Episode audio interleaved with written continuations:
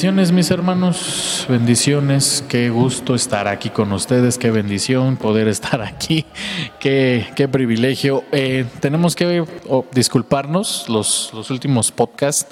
Sí los grabamos, pero tuvimos problemas de audio, tuvimos problemas con el audio, este, de hecho ahorita que me estoy acordando, eh, ahí en el iPad, amor, fíjate si no está mandando audio mi teléfono porque eso fue lo que pasó el... Oh, pues ahí está, sin problema entonces. Sí, porque se escuchaba ahí como un eco, entonces la verdad no, se apreciaba.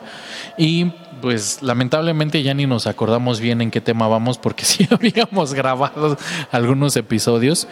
Estuvimos hablando de Efesios 4:22 en cuanto a anterior en vuestra anterior manera de vivir os despojéis del viejo hombre y que seáis renovados en el espíritu de vuestra mente y os vistáis del nuevo hombre.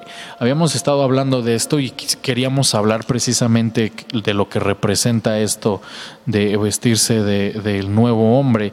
Sin embargo, eh, como nosotros avanzamos un poco, vamos a hacer una, no una, no una pausa, pero vamos a hablar de algo que es muy importante, porque dice la, la, palabra de Dios que debemos despojarnos del viejo hombre y vestirnos de un nuevo hombre. Pero nosotros nos damos cuenta en la palabra de Dios que hay gente que en lugar de despojarse del viejo hombre, en realidad están desnudos. Eh, no sé si se recordarán mis hermanos, no, los que nos ven, ¿verdad? No sé si se recordarán mis hermanos que hablábamos de lo que representa la vestidura. Hablábamos de que la vestidura puede representar eh, la identidad, puede representar eh, la condición espiritual. ¿Qué más puede representar una vestidura? Ah, también puede representar la cobertura. Eh, también puede representar inclusive eh, pues, quizá hasta los pactos que tengas con Dios, porque nosotros vemos, por ejemplo, una vestidura de colores eh, como la que tenía José, etcétera, etcétera. O sea, la vestidura puede representar condición espiritual, puede representar identidad, puede representar cobertura, pero el no tener una vestidura, el estar desnudo, ¿qué representa?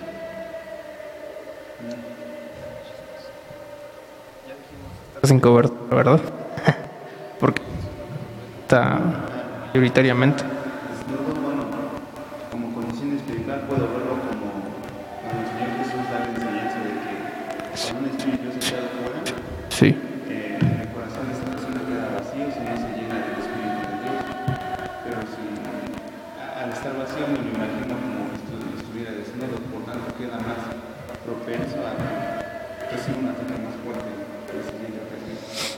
Por ejemplo, tú, ¿qué opinas de esto que mencionaba Gamas?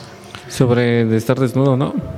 A mí me hace recordar lo de Apocalipsis, Apocalipsis 3.18, donde dice el Señor que dice yo tan modesto que compra este mi oro fino, porque, porque le está diciendo a, al pueblo que está desnudo, entonces se, ve su vergüenza, se ve su pecado, eso es lo que Dios le reclama, porque están desnudos y se puede ver su vergüenza, su pecado, todo el error que hayan cometido.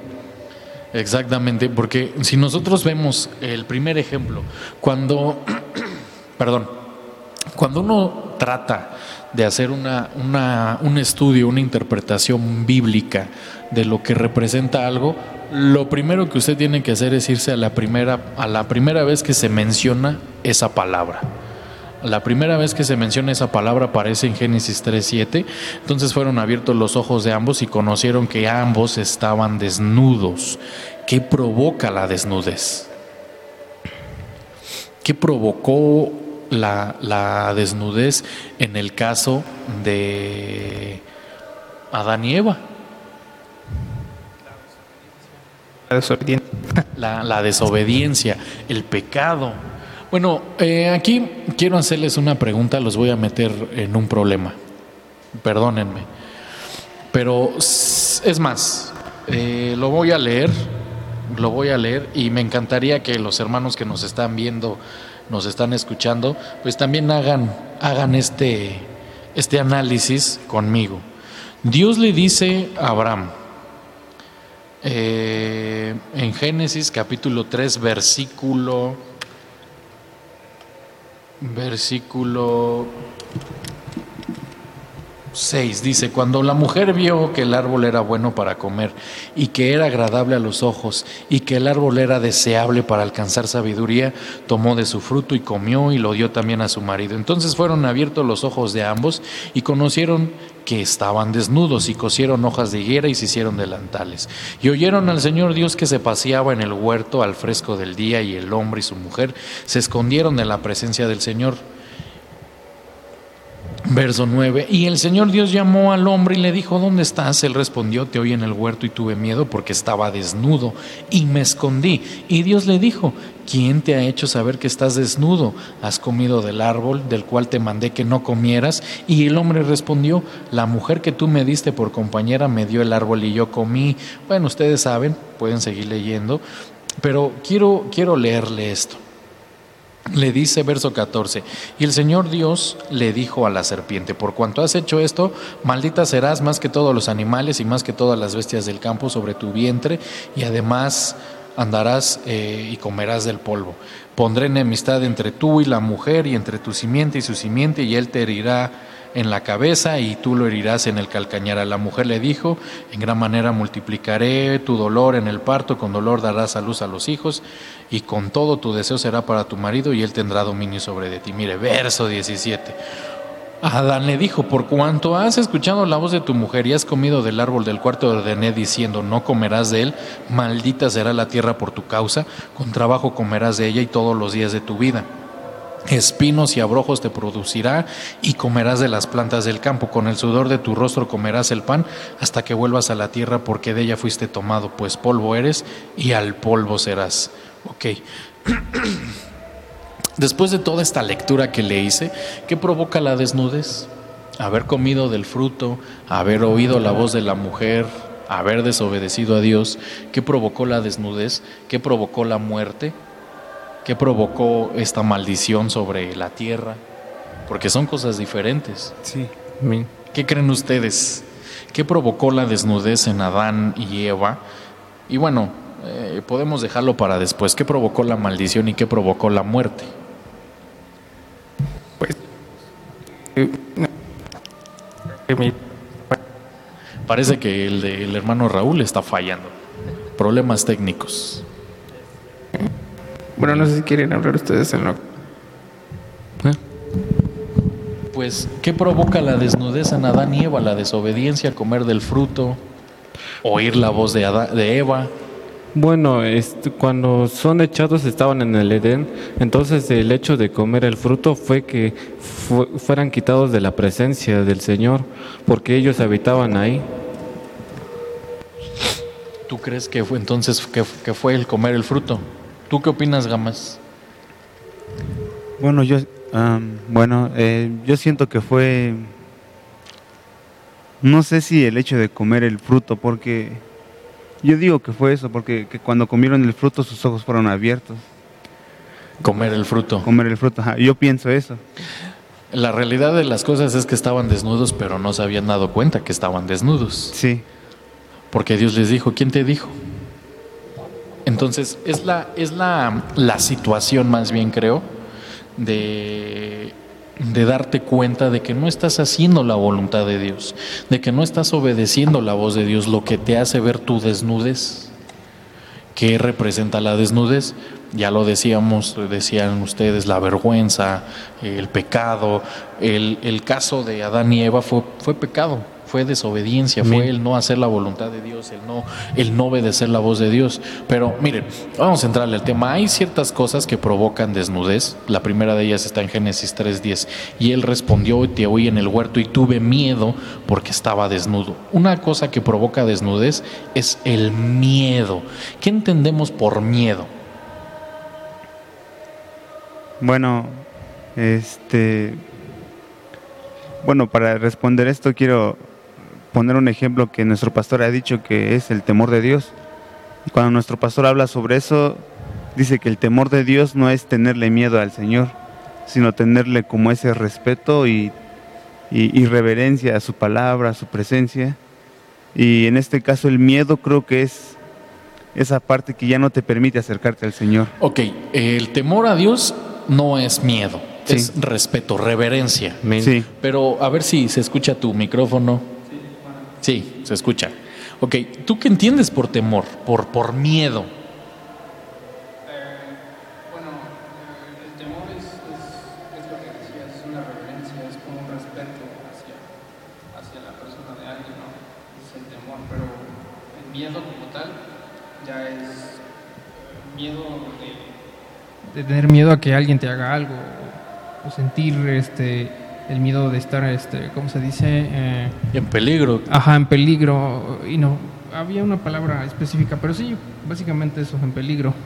Bueno, la palabra que aparece aquí en el hebreo es la palabra yaré del hebreo, que significa estar asustado, estar atemorizado, estar espantado, temeroso, en una situación terrible. ¿Qué, qué, qué- qué entendemos por miedo como tal? Porque una de las realidades es que Dios no crea al hombre con temor, no lo crea con Amén. miedo. El Así es. miedo viene a causa del pecado. ¿Por qué? Porque el pecado te hace darte cuenta que te estás alejando de Dios. Sí. Y al no tener la presencia de Dios, al no estar cerca de Dios, ¿qué sucede? Viene miedo. ¿Qué es lo que le pasa a, a Eva? Ahora, qui- quiero yo mencionar ciertas cosas. Eh, creo yo que hay ciertos miedos normales, eh, si lo podemos decir así, miedos naturales. Ok. Eh, ¿Ves fuego? ah, bueno. ¿Y, qué, y qué, qué es lo que piensa tu mente? Me puede quemar. Entonces es un miedo natural. Es como un, un- como que un mecanismo de defensa. Es Sí, es fuego, co- tengo que tener cuidado. Exactamente, es como algo normal, natural. Pero de pronto hay gente que ya tiene miedos no tan razonables. Por ejemplo, los que le tienen miedo a las ratas. sí. Eh, el miedo, no sé, por ejemplo, hay gente que le tiene miedo a las mariposas, a las, a las palomas, ahí, a los palomillos. Ah, sí. Bueno, dice nuestro pastor que, que Adán le puso nombre a todos los animales, ¿no? Entonces, él no le tuvo miedo a ponerle el nombre a, no sé, a las serpientes, a los cocodrilos. A un león. Un león. Una rata. Exacto, pero, pero ¿qué pasa ya cuando entramos a miedos todavía más irracionales? Hay gente que tiene hidrofobia, o sea, miedo al agua. gente que definitivamente no se, no se baña. Sí. Entonces, Ay. esto ya no es un miedo natural. ¿A, a causa de qué empiezan a venir estos miedos, estos temores? ¿A, a, a qué creen ustedes que se deba? Porque aquí estamos hablando de Adán y Eva y Adán dice, tuve miedo. Tuve miedo porque estaba desnudo. Creo que ahí viene el hecho de estar desnudo, ¿no? Al sentirse vulnerable y una vez tomando, otra vez tomando lo de, o sea, al sentirse vulnerable y sentir que alguien te puede hacer daño, creo que a partir de ahí empieza el miedo, porque como, como Adán perdió, eh, no sé si decir conciencia o perdió esa, no quiero ser grosero, ¿no? Pero, pero perdió esa ingenuidad Ingenuidad, Ajá, de, exacto. de, de, pues de no tenerle miedo a nada. Entonces llegó a la conclusión de que, ok, ya no tengo cobertura, entonces estoy expuesto. Y más si el Señor ve que lo desobedecí, ¿no? Exactamente. Por ejemplo, y qué bueno que lo mencionas porque quería hablar de esto. Creo que es esto que se llama agorofobia. La gente que le tiene miedo a salir a la calle por los, los bichos, los porque sienten que se van a enfermar, se van a contagiar, se van a, y, ya no salen a, a la calle, ya no sale. Hay gente que inclusive le viene este temor por alguna circunstancia que vivieron en, en su vida, eh, que fueron secuestrados, asaltados, eh, algún accidente, algo así por el estilo. Pero, ¿cómo rompes el miedo? ¿Tú, tú qué, qué- qué opinas, Gustavo? ¿Cómo rompes un miedo? ¿Cómo rompes un temor que no es natural? Bueno, el miedo surge porque uno ha hecho algo que sabe que está mal. Entonces la forma de enmendar eso sería recuperando, ah, en el caso con Dios sería recuperando la confianza, la intimidad con Él, apartarse del pecado, volver a recuperar todo eso para perder el miedo. Exactamente. Eh, creo yo recuerdo un versículo que dice que el amor Sí, lo tengo. Dice Primera de Juan 4:18. En el amor no hay temor, sino que el perfecto amor echa fuera el temor, porque el temor involucra castigo y el que teme no es hecho perfecto en el amor. Exactamente. Mi- miren, está hablando del amor de, de- de- De Dios. de Dios.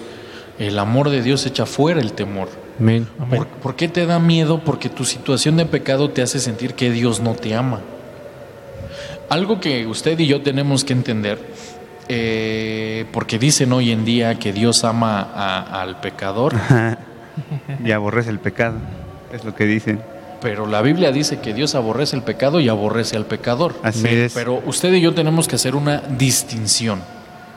Si yo digo una mentira, eso no me hace una persona mentirosa. Eso no me hace una persona pecadora. Si yo digo una mentira y continúo mintiendo, eso ya me hace una persona mentirosa. Sí. Si yo cometo un pecado y me arrepiento, eso no hace que Dios me aborrezca, porque no soy pecador. Sí. Cometí un pecado, pero no soy pecador. El pecador es el que practica el pecado constantemente. Constantemente, sí. Exactamente. El pecador es el que adultera una vez y lo vuelve a hacer y lo vuelve a hacer y lo vuelve a hacer y lo vuelve a hacer y no se arrepiente. Entonces ahí es donde usted y yo ya tenemos que entender que es donde entra el miedo. Porque si usted y yo pecamos, pero seguimos aferrándonos al amor de Dios, a la misericordia de Dios, el amor echa fuera el temor. Así es. Creo que hay Sí, un- porque- un, ah. un- un, este, un refrán, un dicho, que debería de estar en la Biblia, pero no está, ¿no? El que nada debe, nada teme, ¿no? Porque a fin de cuentas el miedo viene a partir de, de- de la consecuencia, ¿no? De, de alguna, de, alguna- de algún acto que habremos hecho en algún momento, ¿no? Como dice Jorge, este es nuestra circunstancia y nuestra situación de pecado la que nos hace creer que estamos expuestos y vulnerables. Tal Que- vez ante sí, exactamente, que no somos merecedores, que no somos merecedores del amor de Dios, Sí, esto, me re- perdón. esto me recuerda cuando el pastor Jorge nos daba clases en los adolescentes y tocaba temas sobre la venida de- del Señor, el arrebatamiento. Yo me ponía prácticamente miedoso porque decían, este, viendo todo lo que se necesita para ser salvo, Sí, yo decía no cumplo ni siquiera con la mínima parte de lo que se pide sí. y pues uno tiene miedo pues porque sabe, reconoce su condición también. De hecho, ya ni llegaba a las clases el Gama. Sí. Sí, Sí, porque decías que me da miedo. Sí, es cierto, y, y- y es un punto muy, muy importante este que se toca, porque, por ejemplo, a veces uno por temor, por miedo, ya no quiere acercarse al Señor porque piensa que, que prácticamente lo rechazaron. Recuerdo que hubo un tiempo en el que oraba, si se podría decir así, pero decía, Señor, creo que ya, creo que ya no me oyes y pues en la condición en la que estaba decía, no, creo que el Señor ya no me oye, ya, ya me dejó y pues en ese momento dejé de buscar al Señor, dejé de orar, dejé de comunicarme con Él, dejé de llegar a la iglesia y pues eso es lo que provoca, creo, la, la desnudez, te aparta completamente del Señor. Y, el- y la misma desnudez provoca miedo y el miedo provoca desnudez. Sí, Se vuelve un círculo vicioso. un círculo vicioso. a mí me, me hace recordar algo que dijo Gamas sobre, sobre el señor que repartía talentos, ¿no? Y que el que le dieron uno tuvo miedo del actuar y del progreso que pudo haber tenido su talento y no entregó nada más que el mismo que le dieron, ¿no?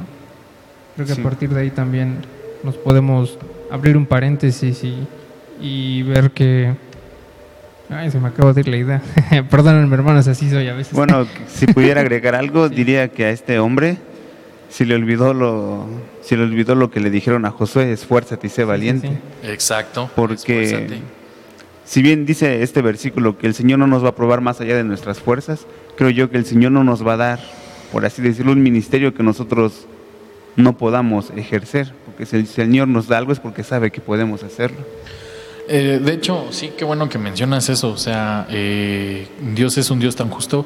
Podemos, aunque no, no es Dios el que se lo dice, pero es un buen ejemplo, podemos usar el ejemplo de, válgame la redundancia, cuando el suegro de Moisés le dice, pon capitanes de 10, de 50, de miles. Y esa es la capacidad de, de la persona. A lo mejor Gustavo diga, ¿por qué me ponen a mí con 50 y a Gamas con mil? Pero a lo mejor Raúl tenga 10 mil. Y, Sí. y los dos son siervos, los tres son siervos, a diferentes capacidades, claro. No significa que uno haga un mayor trabajo que el otro, porque de hecho si ustedes ponen atención, cuando Jesús sale a contratar obreros para la obra, a todos les dice, te voy a pagar lo mismo. Al que contrata en la primera hora y al que contrata a la última hora, a todos Ah, les sí. paga lo mismo. ¿Por qué? Porque todos son siervos. Amén. Cierto. El problema es precisamente ese. Y como decía Gamas, te da miedo. Como decía Raúl, te da miedo el, el desarrollar lo que Dios te ha dado. Y el temor provoca desnudez. Sí. Porque el, el miedo te hace creer una realidad que no existe. ¿Por qué? Porque todos somos hijos de Dios. Así es. Amén. Bueno, hoy se nos predicaba el, el muchos hemos sido llamados, pero pocos somos, hemos sido escogidos. Sí, sí recuerdan este versículo, ¿verdad? Sí, amén. Amén. Pero cuando, a, a pesar de que tú ya fuiste llamado y ya fuiste escogido, cuando caes en pecado, el, el temor te hace creer que ya no eres digno del amor de Dios y este mismo miedo de ya no soy merecedor te sigue provocando desnudez. Decía mi hermano Gustavo, el, el tener comunión con Dios, el, el acercarte una vez más, el acercarte al altar, una vez más te puede dar esta... eh, re- reestructuración, digamos, porque re- recordemos que estamos en Efesios 4.22, si no me equivoco, 4.23, Sí. que debemos de, de- de despojarnos del viejo hombre y vestirnos de un nuevo hombre. Pero hay gente que se queda en la desnudez, ya no se visten de un nuevo hombre por el miedo que sienten de le fallé a Dios. Entonces, eh, avanzando un poco en el tema, Génesis 9:21 vemos un ejemplo más, y bebió el vino y se embriagó y se desnudó. Aquí estamos hablando de Noé. La embriaguez provoca desnudez. Eh, ¿qué, entendemos, ¿Qué entendemos por embriaguez? El echar trago, Sí. el bolo, Ándale. el chupirul. y tantas palabras mexicanas, Sí. ¿no? Eh, los vicios, o, o, mm, no, no los vicios, más bien quiero hablar de, de darle rienda suelta a la carne. Ah, Eh, el asunto de Adán y Eva, hablábamos de que fue la desobediencia, el pecado, el temor, pero aquí estamos hablando el dejar que tu carne, porque la, la embriaguez, no todos son borrachos, no. No. Y es algo muy específico. Sí. Eh, más bien es el darle rienda suelta a tu carne. ¿Qué entendemos por carne, mi hermano eh, Gustavo? ¿Qué entiendes por carne? Ah, bueno, la carne, pues la Biblia marca que también es el enemigo de Dios, la cual no se sujeta y realmente la carne es lo que busca hacer todo lo contrario a Dios, por eso buscas hacerse con diferentes formas, con el alcohol, con las, todas las bebidas que no, bueno, que contengan alcohol, el adulterio, La, la fornicación. carne es, como, como- como dices, enemiga de Dios Así es. porque va en contra de la voluntad de Dios. Así es. Tú, mi hermano Raúl, ¿qué entiendes por, por carne? Sí, eh, la Biblia nos marca que, que la carne no entiende las cosas del espíritu, ¿no? Exacto. Y a, a nosotros tener en cuenta eso, al darle rienda suelta a la carne, ¿no? Nos hacemos, valga la redundancia, más carnales, ¿no? Exacto. Nuestro estado espiritual este, Tiende a ser peor. ajá, tiende a ser peor y en algunos casos, al tener eh, tan presente la carne, porque pues a fin de cuentas estamos en un cuerpo hecho de carne, ¿no? Pero al, al darle más lugar a la carne, nuestro estado espiritual eh, es desatendido por nosotros mismos, a tal punto en donde llegas a la desnudez por el hecho de que ya no sabes si estás bien con el. Señor o no estás bien. Y llegas este pues a tener una inconsciencia de tu estado espiritual y por lo tanto mm, desconocer si estás desnudo o no. Exactamente. Bueno, eh, esto que mencionan mis dos hermanos es muy cierto. La carne es enemiga de Dios porque, eh, bueno, algo que, que- que tenemos que entender y de lo que debemos de hablar es, eh, por ejemplo, hoy en día dicen los, los influencers cristianos, es que ser cristiano no es una religión. ¿Qué dicen? Es, es una relación, sí. No, el ser cristiano es un estilo de vida. sí.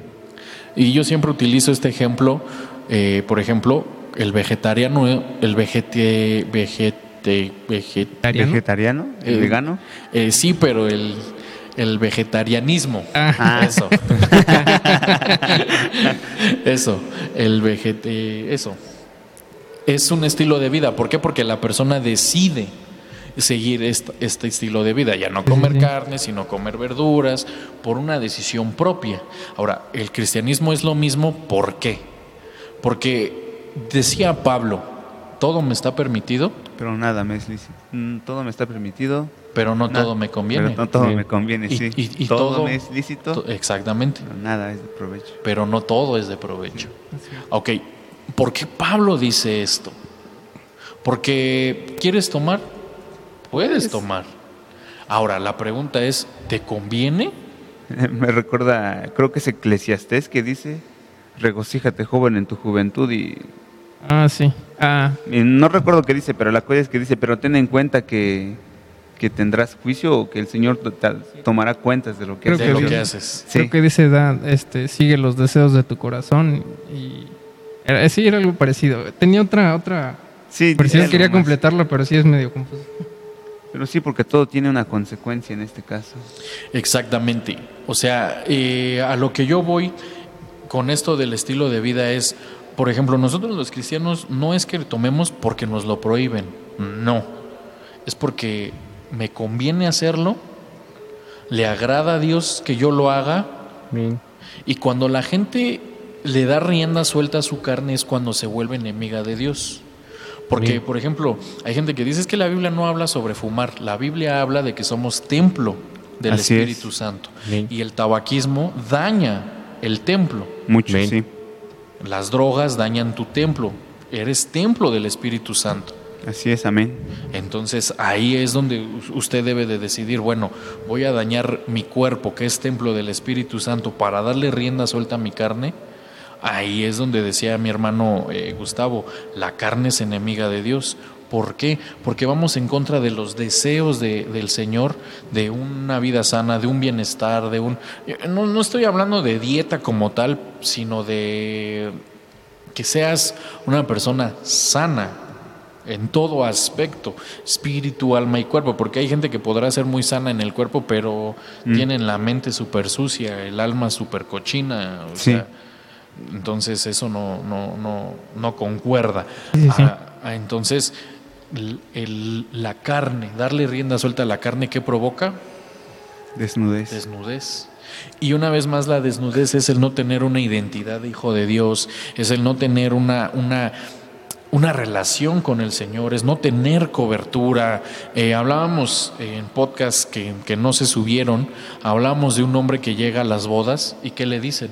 ¿Por qué no estás vestido de...? ¿Por qué no estás vestido de boda? No está diciendo que estaba desnudo, Sí. pero le dice, no estás vestido de boda.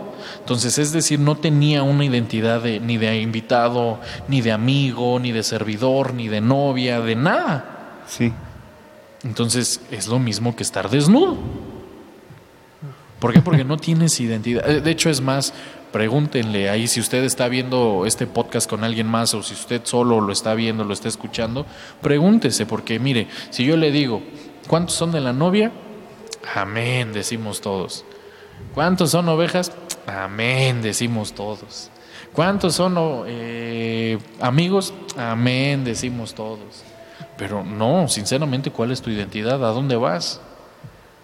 Porque no tenemos esa capacidad del Señor de ser omnipresentes. No puedes estar con el grupo de la novia, con el grupo de las buenas ovejas, con el grupo de los buenos servidores. No puedes estar en el grupo de los amigos. Tienes que definirte. Sí.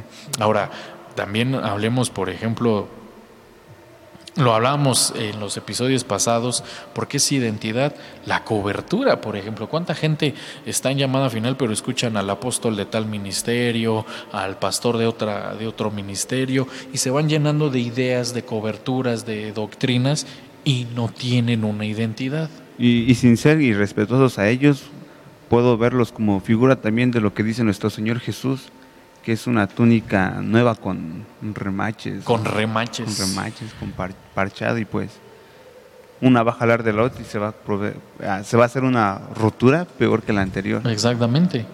Sí, porque es cuando el Señor Jesús está hablando de nadie echa odres, este, perdón, vino nuevo en odres viejos. Sí. Y nadie hace un, un, un remiendo. Remiendo. Y sí, sí, porque al final vuelva a lo mismo. Y, y, y perdónenme, hermanos, yo sé que hoy en día y con Facebook, con YouTube es mucho más fácil. No tenemos nada en contra de ellos, pero, pero si estás en llamada final, defínete como llamada final. ¿Qué Amén. haces escuchando a fulano o a perengano o a... Porque ni siquiera sabes si... Siendo sinceros, así, la neta, la neta, dice el Salmo 23. ¿Se acuerdan qué dice el Salmo 23? El Señor es mi pastor, nada me faltará. Y luego, ¿qué, qué más dice? En lugares de delicados pastos me hace descansar, junto a aguas de reposo me pastoreará. Entonces, ¿quién es el que conoce el pasto que tú necesitas? nuestro pastor. Así es. El Señor. Amén. Si Él quisiera que tú escucharas al apóstol de otro ministerio, ¿por qué Nos te trajo a llamada ahí. final? sí, ¿Sí o no? Un buen punto, es cierto. Porque ¿a dónde te conduce el Señor? A pastos, a pastos delicados. Amén. así es.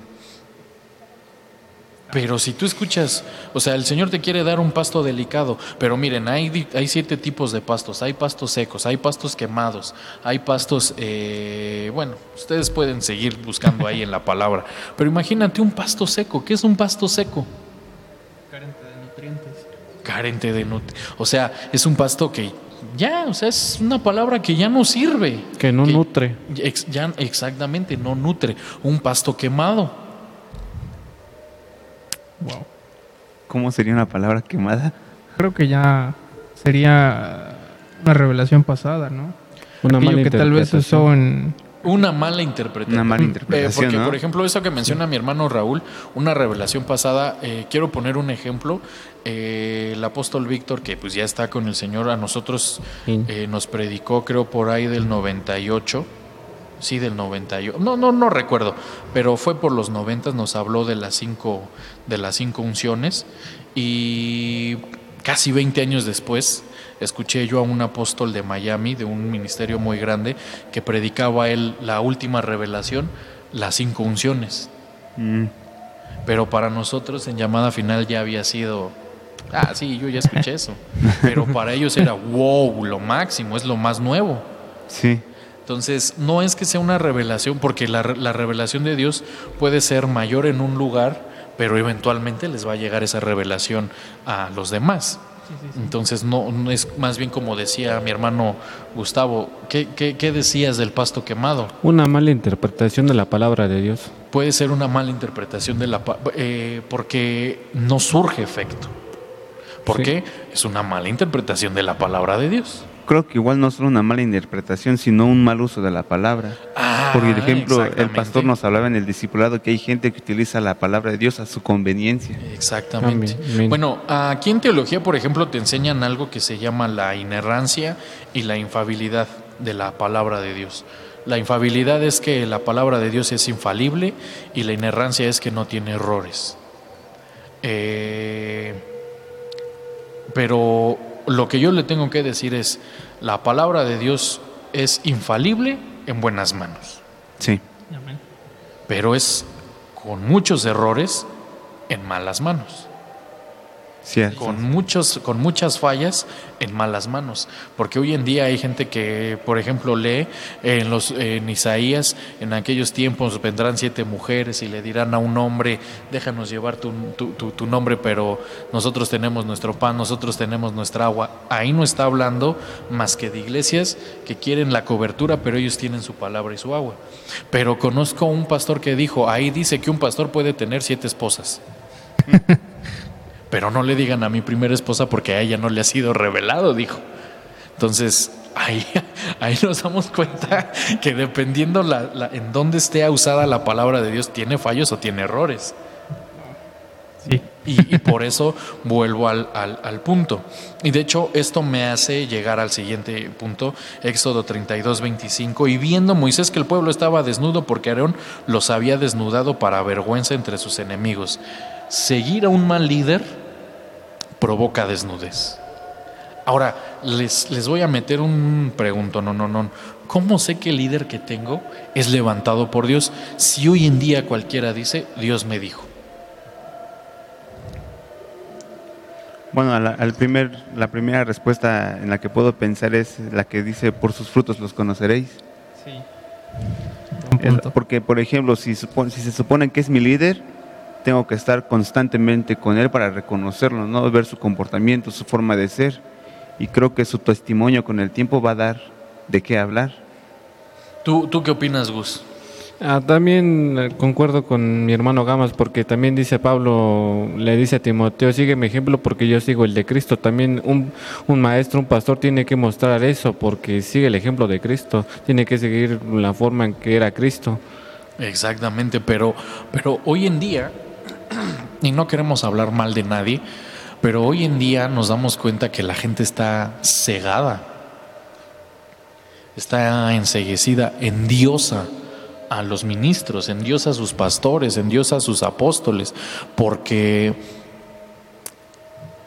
ay, es que es un ejemplo muy, muy, muy claro el que voy a poner, aunque no quiero poner nombres, no quiero dar nombres, pero va a ser un ejemplo que al menos los de aquí de San Cristóbal van a decir, lo dijo por tal. pero por ejemplo, hay un apóstol que se la pasa cayendo en adulterio y la gente dice, es el siervo de Dios.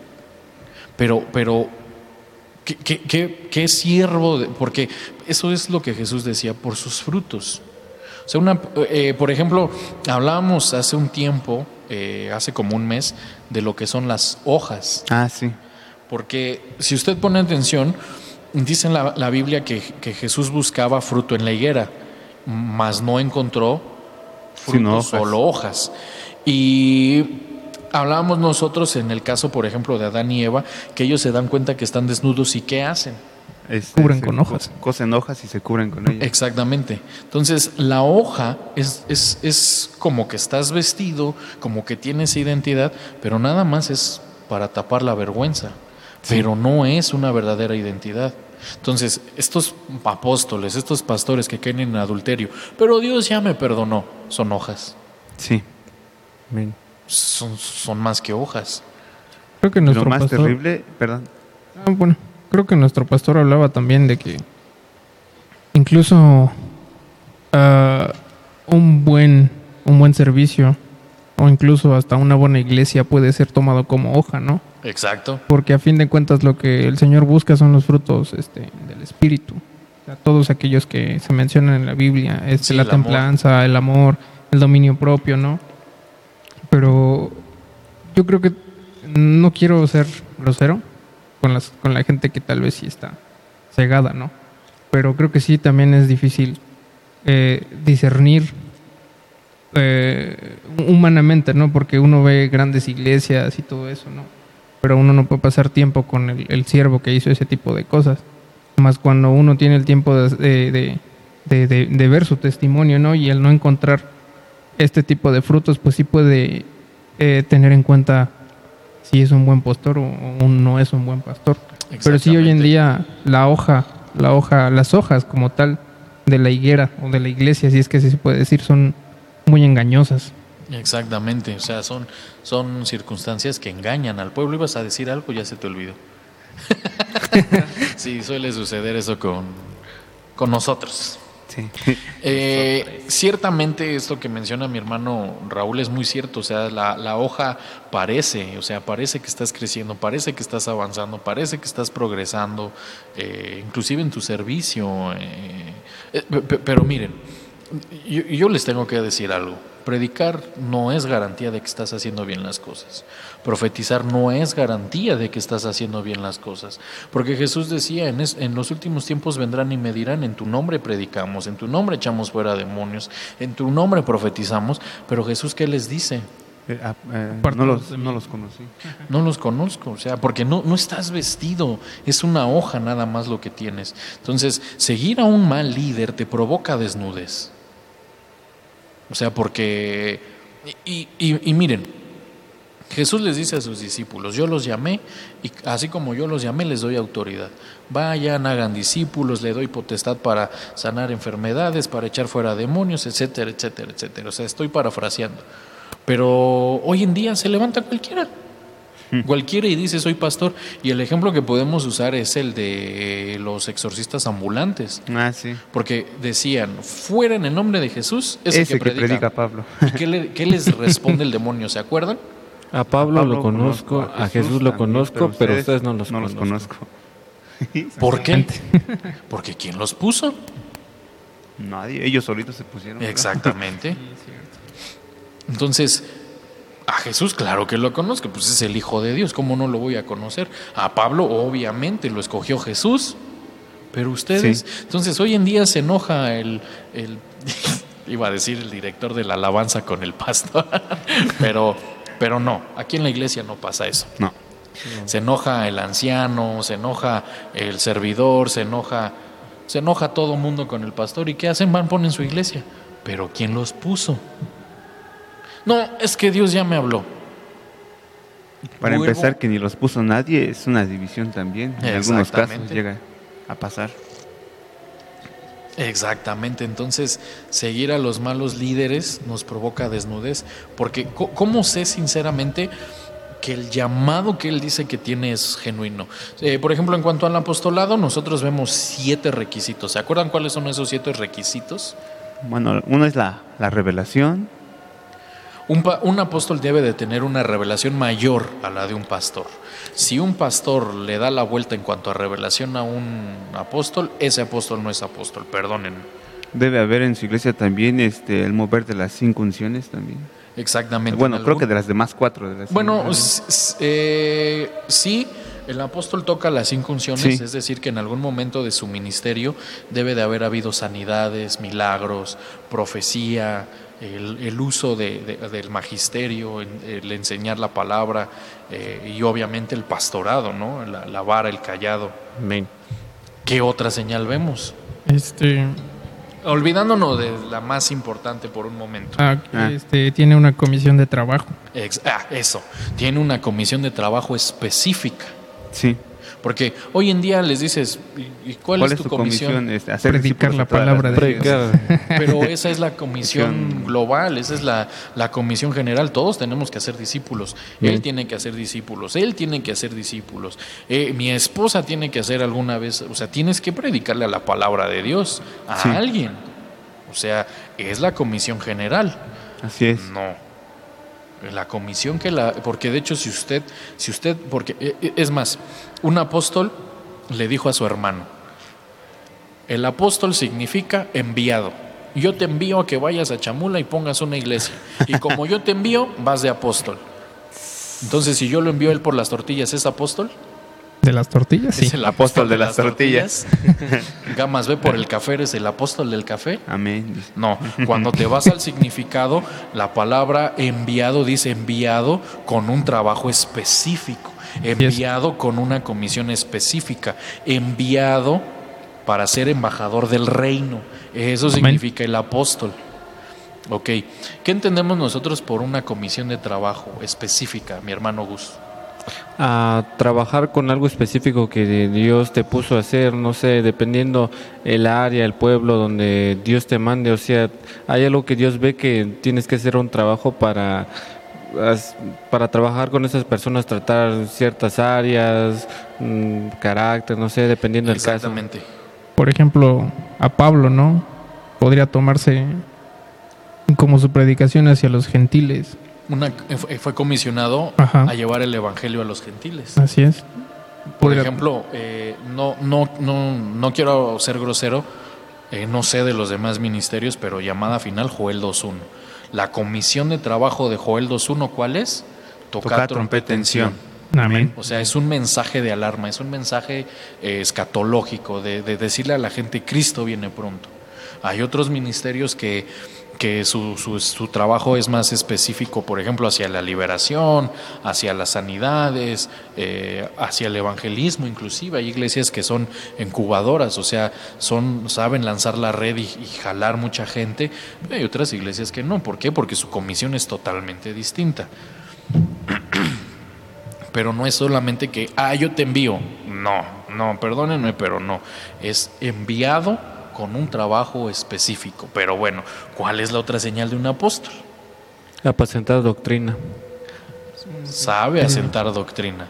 Ahora, esto es bien importante. Un apóstol te enseña con la palabra de Dios por qué se hacen las cosas como se hacen. Pero el que te dice, lo tienes que hacer porque soy apóstol, no, ¿no? O sea, porque había un apóstol que decía que era pecado de gula comer más de tres tortillas y un frijol. Los gordos no iban a que entrar al los reino. gordos no iban en, porque el Señor le reveló que la puerta es muy estrecha y los gordos no van a entrar. O sea, y puso a, a dieta toda su iglesia y dijo que es doctrina. Hasta su No, esposa. ¿eh? no, eso no es doctrina. Así el asentamiento de la doctrina es con la palabra de Dios. ¿Por qué ofrendamos? ¿Por qué diezmamos? ¿Por qué la Santa Cena como la tomamos? ¿Por qué el velo? Eso es asentar doctrina.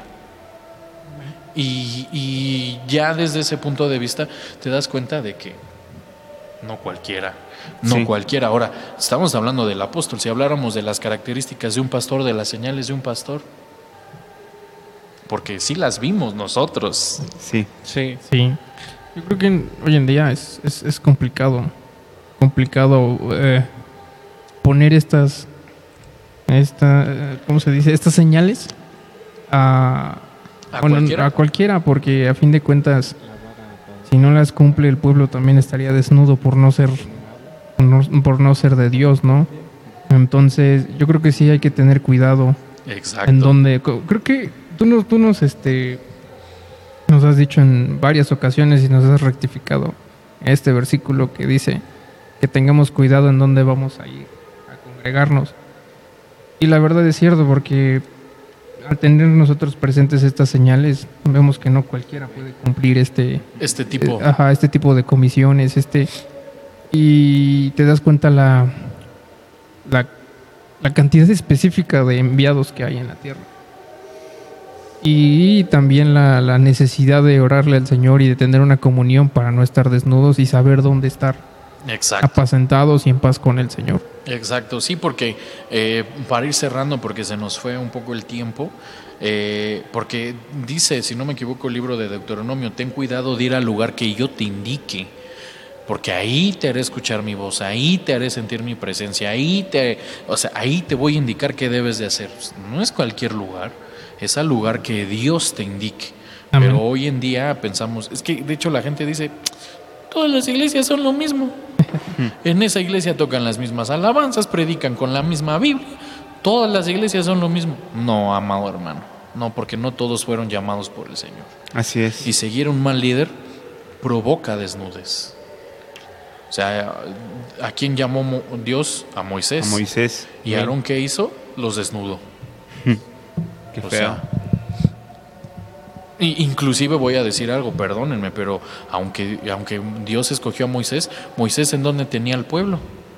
En el En el desierto. desierto. En el desierto.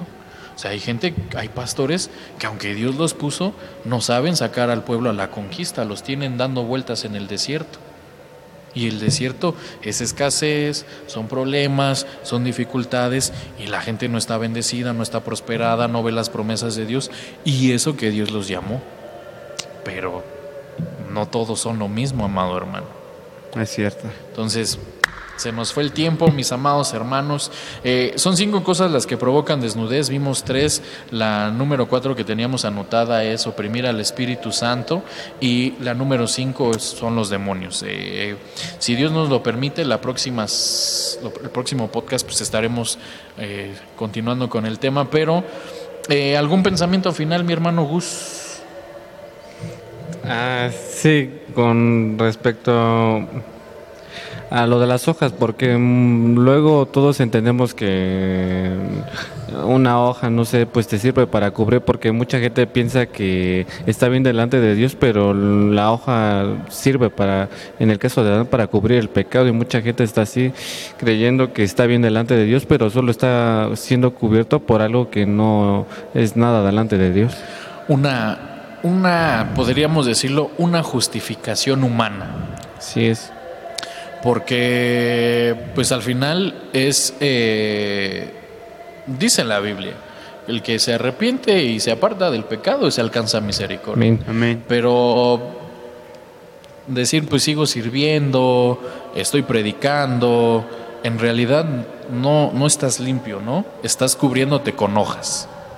Porque de hecho, si usted sigue leyendo, dice la Biblia que para que Dios pudiera perdonar el pecado, ¿qué se tuvo que hacer? Limpiarse con sangre. Sí. Amén. ¿Por qué? Porque hace un sacrificio Dios, mata al animal para que ese animal sirva como perdón de los pecados y ya les da vestiduras. Entonces, tienes que pedir perdón. Tienes que reconocer y lavarte con la sangre de Cristo. Amén. Si no, estás con hojas. Sí. ¿Qué pensamiento final, mi hermano Raúl? Sí, ah, pues más que nada animaros a todos los hermanos, ¿no? A que, a que pregunte, a preguntarle a nuestro Señor si estamos en, en lo correcto, si estamos en el lugar que Él quiso, ¿no? Porque a, a mí me hace sentir el espíritu, el pasaje de la higuera, ¿no? Y me hace verlo como, como las iglesias, aquellas en donde mm, sí tendrán hojas, ¿no? Porque a fin de cuentas tenía hojas, la higuera, tenía hojas, pero no tenía fruto. Y lo que hace el Señor pues es secarla. Y me da tristeza porque si una iglesia no da frutos, eh, está próximo a secarse. Es que cuántos, cuántos, eh, eh, a- más bien a cuántos hermanos se acerca a Dios esperando encontrar un fruto, o sea, eh, porque muchas veces no se entiende al 100% lo que es un fruto, pero pues por ejemplo decía la Biblia, tienes que dar frutos dignos de arrepentimiento.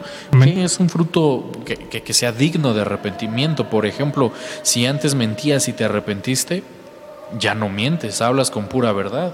Eso es un fruto digno de arrepentimiento, pero también la Biblia habla de los, eh, lo mencionabas tú hace rato, los nueve, fru- eh, los nueve frutos del Espíritu Santo, los nueve dones, el amor, la templanza, la benignidad. La benignidad es el siempre ser verdadero, el siempre hablar con la verdad, que no haya mentira, que no haya falsedad en nosotros. Amén. Entonces, sí, realmente el Señor se acerca buscando frutos y encuentra hojas. Ay, es que hablo lenguas. Eso no tiene nada de fruto. Eso es una hoja. Amén. Mi hermano Gamas, pensamiento final. Bueno, como decíamos, en, creo que fuera la- el primer punto que causa la desnudez, el miedo. Decirle a nuestros hermanos y a todos nosotros que, que para nada tengamos ningún terror en acercarnos al Señor para, para arrepentimiento. Como bien decíamos, el que se arrepiente y se aparta de su pecado alcanza misericordia y dice el Señor, venid ahora y razonemos, dice el Señor. Aunque vuestros pecados sean como la grana, como la nieve serán emblanquecidos.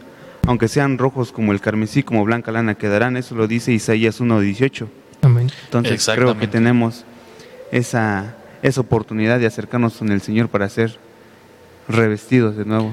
De hecho, si ustedes leen un poquito antes, si no me equivoco, dice, ven y razonemos, Sí, o ven y negociemos. Si no me el- equivoco. Sí, es en el mismo verso. Exactamente. O sea, el Señor te entiende. Es más, el Señor te dice, mira, no te justifiques, ven y habla conmigo. Ven y razonemos. Y cualquier pecado va a quedar limpio. Pero ven a los pies de Cristo. Amén. O sea, es que mira cómo es el Señor de maravilloso. Ven y habla conmigo. Pues si no vienes y no hablas conmigo, ¿cómo te perdono? Y ahí está el ejemplo del hijo pródigo. O sea, es que. Y apestaba, o sea, apestaba a chiquero, apestaba. O sea, porque dice la Biblia que do- ¿dónde comía? O sea, comía de las algarrabas de los. De los puercos. ay, Qué feo. y, y estaba en donde estaba. ¿Y a qué huele un puerco? A Ah, puerco. o sea, Sí. o sea, porque eh, normalmente los puercos suelen estar en donde hay mucho lodo, pero ahí mismo hacen sus necesidades. O sea, es lodo con excremento, con pipís de puerco. O sea, y, o, sea, ¿a qué olía el hijo pródigo? Y esto lo podemos tomar como pecado. O sea, Sí. apestaba a pecado. Y aún así el padre lo abrazó, lo, abrazó. besó. Le pidió que le cambiaran La la vestidura. vestidura. E- Exactamente. Exactamente de lo que estamos hablando. Sí. Despójate del viejo hombre y vístete del nuevo hombre. Amén. ¿Y cómo? Acércate a Cristo. Amén. Y- no hay otra manera. Y como dice Isaías, ven, razona con el Señor. Mira, mi- yo, yo, por ejemplo, y ya con esto cierro, yo por ejemplo no, no me trato de justificar con el Señor, yo siempre le digo, Señor, soy un bruto. Pequé porque soy un bruto, mentí porque soy un idiota. O sea, ya sé que no debo de mentir, pero voy y meto la pata.